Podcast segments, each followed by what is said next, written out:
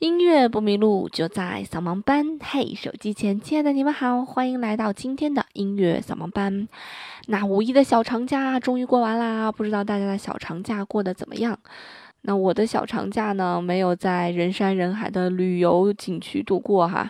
我的小长假就是在家看看书，然后去录音棚录录歌，觉得过得特别的惬意。那么在节目开始之前呢，继续打一个广告。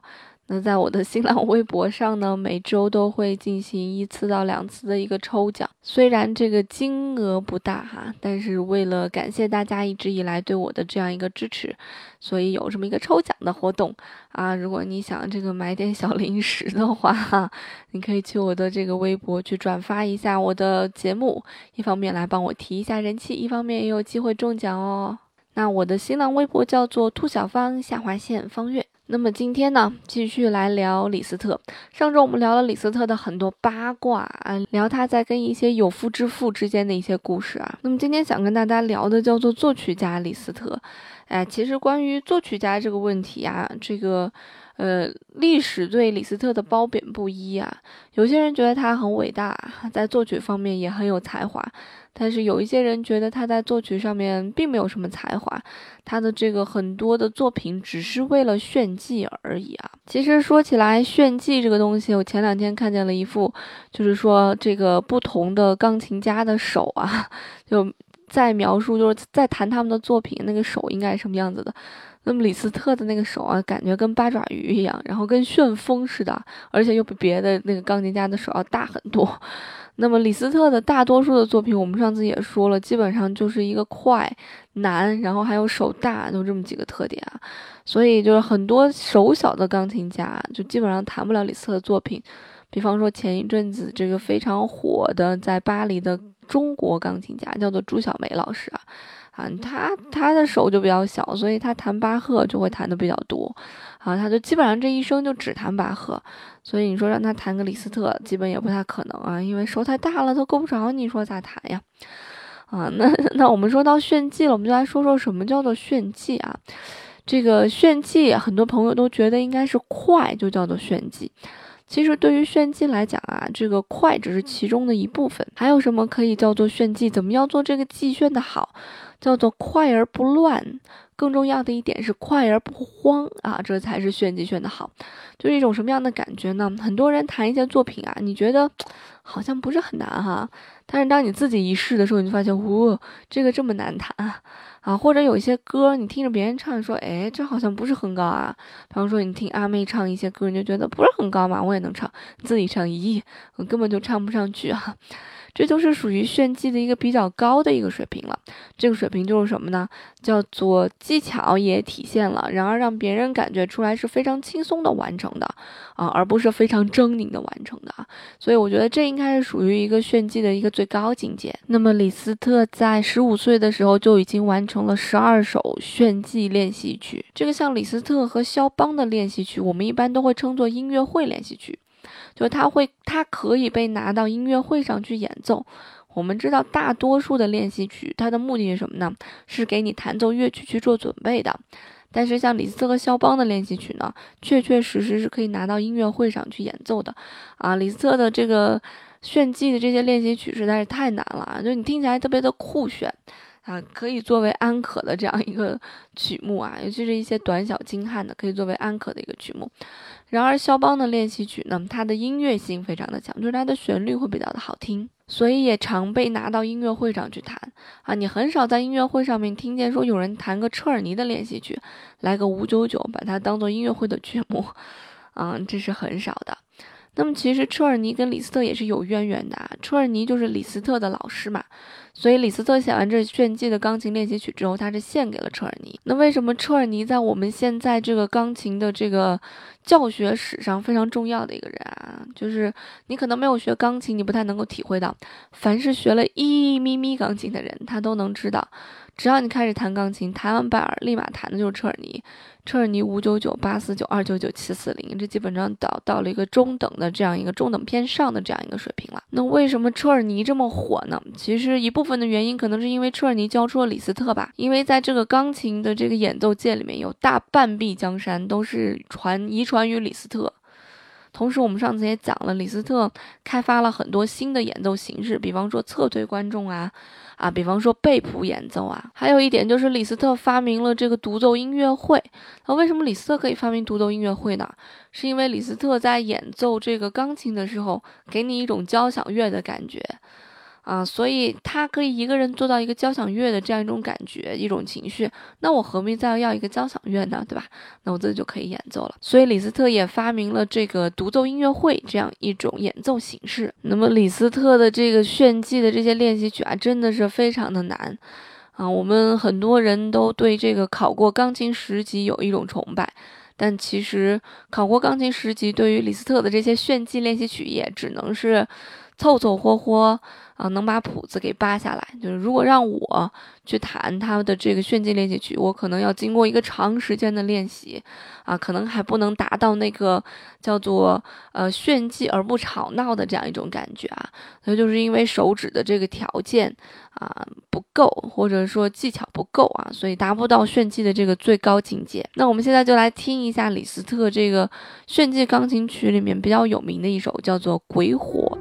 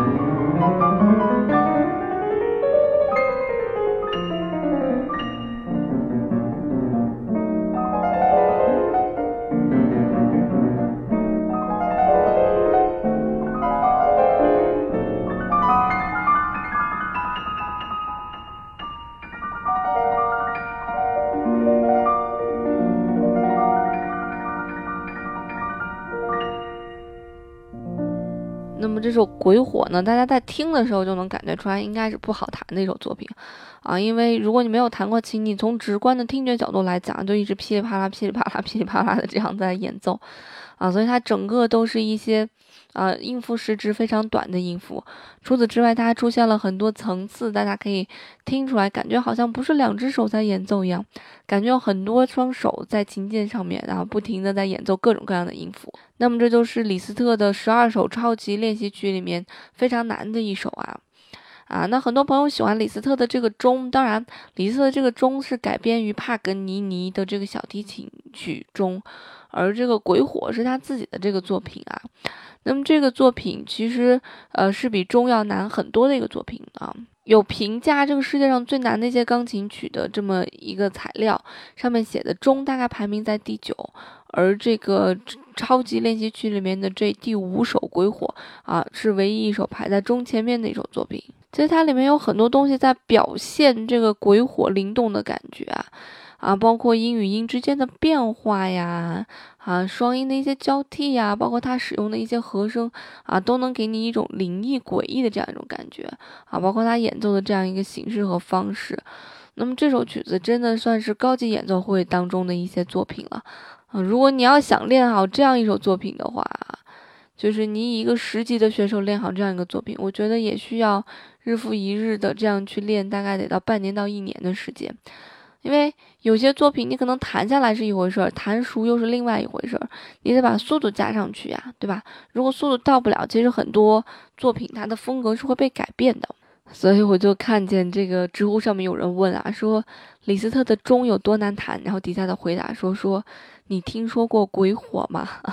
所以可见鬼火的难度有多大了。而且很多人也在说说鬼火这个作品需要大手啊，如果你手不够大的话，很多东西就弹不了了。其实我觉得，这个最难弹的并不是一些啊，你听起来非常炫酷的跑来跑去的音啊，最难弹的往往是一些双音或者三音，因为它要求你把这两个音或者三个音弹整齐嘛。这个整齐本身就蛮难的，因为我在，因为你的手本身长得就不整齐嘛，那你怎么让我去弹整齐啊？所以这就需要一个很好的控制力，相当来讲就比较难一些。所以这首作品曾被拉赫玛尼诺夫称作为世界上最难的练习曲，啊，需要演奏者有极高的演奏艺术。所以通过这个评价，你可以感觉到啊，这个《鬼火》这个作品到底有多难啊！你有空可以找来那个乐谱来看一看。我不知道你认不认识乐谱啊？总之，如果你不认识，你也能感出来，这就这这种乐谱看起来就非常的变态的乐谱。那么李斯特除了在这个创作了这一些练习曲之外呢？其实他还有一个独创的东西，叫做交响诗，但也有一些这个评论家说交响诗就跟一个鸡肋一样啊，就是尽管是他自己独创的，但好像也没有什么太特别的东西。就什么叫交响诗呢？其实它就是一个单乐章的带标题的这样一种音乐啊，因为李斯特觉得标题会给人一种指引，尽管很多人觉得这个标题是对音乐的一种限制，但是李斯特就觉得是一种引导啊，所以他把这个标题用到了交响乐中，从而起名叫做交响诗。那么李斯特还有这个两部作品吧，是非常有名的。第一部就是他的《匈牙利狂想曲》。其实提到狂想曲，就应该想到李斯特，就像夜曲对于肖邦一样啊。提到狂想曲，就想起了李斯特了。这几个字儿也蛮符合他的个性的。那么除此之外呢，还有一个就是啊，李斯特写过的一个叫做《B 小调奏鸣曲》的这样一部钢琴作品。啊，这部钢琴作品是现代音乐会上这个呃特别。炙手可热的一个作品，很多音乐家可能上半场或者下半场就以这首作品为主，可能就弹一首这个作品，再搭一些小的作品，因为整个这个作品只有一个乐章。我们知道奏鸣曲班是有三个乐章的，但是这首作品只有一个乐章。其实这个作品刚开始出来的时候，很多人都听不惯啊，觉得它特别的乱，乱七八糟的。那但是也有一些非常先锋的人比较去支持它啊，觉得这是一种创新。那么现代的一些评论家觉得，李斯特这个 B 小调的这首奏鸣曲是开创了无调式的一个先河。就什么叫做无调式呢？你可以啊看我们往期的节目啊，有一个节目叫做《总有一些音乐很诡异》，就是那两期节目跟大家讲了无调式的一些作品。所以如此看来，这个李斯特到了这个魏玛小镇啊，和他的俄国这个王妃到了魏玛小镇之后啊，潜心创作了很久。让他从一个钢琴家变成一个他想成为的作曲家。除此之外，他还做很多改编。那么据说光他这个改编的作品，当时可能就有九大本儿。啊，所以这个数量还是非常的惊人的。所以这个俄国王妃和他待在一起的日子里面，他在那个那一段时期啊，大概是从他三十四岁开始吧，真真正正的到了这个一个作曲的一个黄金的一个阶段吧。他在这里面写了很多。嗯，后期评价很高的作品，比方说《匈牙利狂想曲》啊，什么第一钢琴协奏曲，啊，这些对于李斯特来讲，在他的作曲家这个呃生涯当中来讲，还是非常重要的一些作品。那么在节目的最后呢，给大家来一首这个李斯特的，同样是练习曲啊。既然说练习曲嘛，我们把练习曲索性说完好了。好，我们来说一首他这个十二首练习曲里面非常重要的一首。这首练习曲叫做《狩猎》，算是整套练习曲的一个高潮吧。但它一直都是非常激烈、非常快、非常激昂，真的感觉在打猎、在追逐猎物的感觉啊。同时，这个两边的风景又非常的秀丽优美啊，体现了这样一种感觉。如果你对李斯特的这个炫技作品感兴趣，我建议你可以把他这十二首作品都拿来听一听啊。可能有些。东西这一辈子对于大家来讲，就是只能 听，就不能去真正的用手指感受它到底是一种什么样的感觉，只能感受啊别人来给你传达的它的这种难度。好啦，这就是李斯特的这个超级炫技练习曲，那我们下周再见啦，拜拜。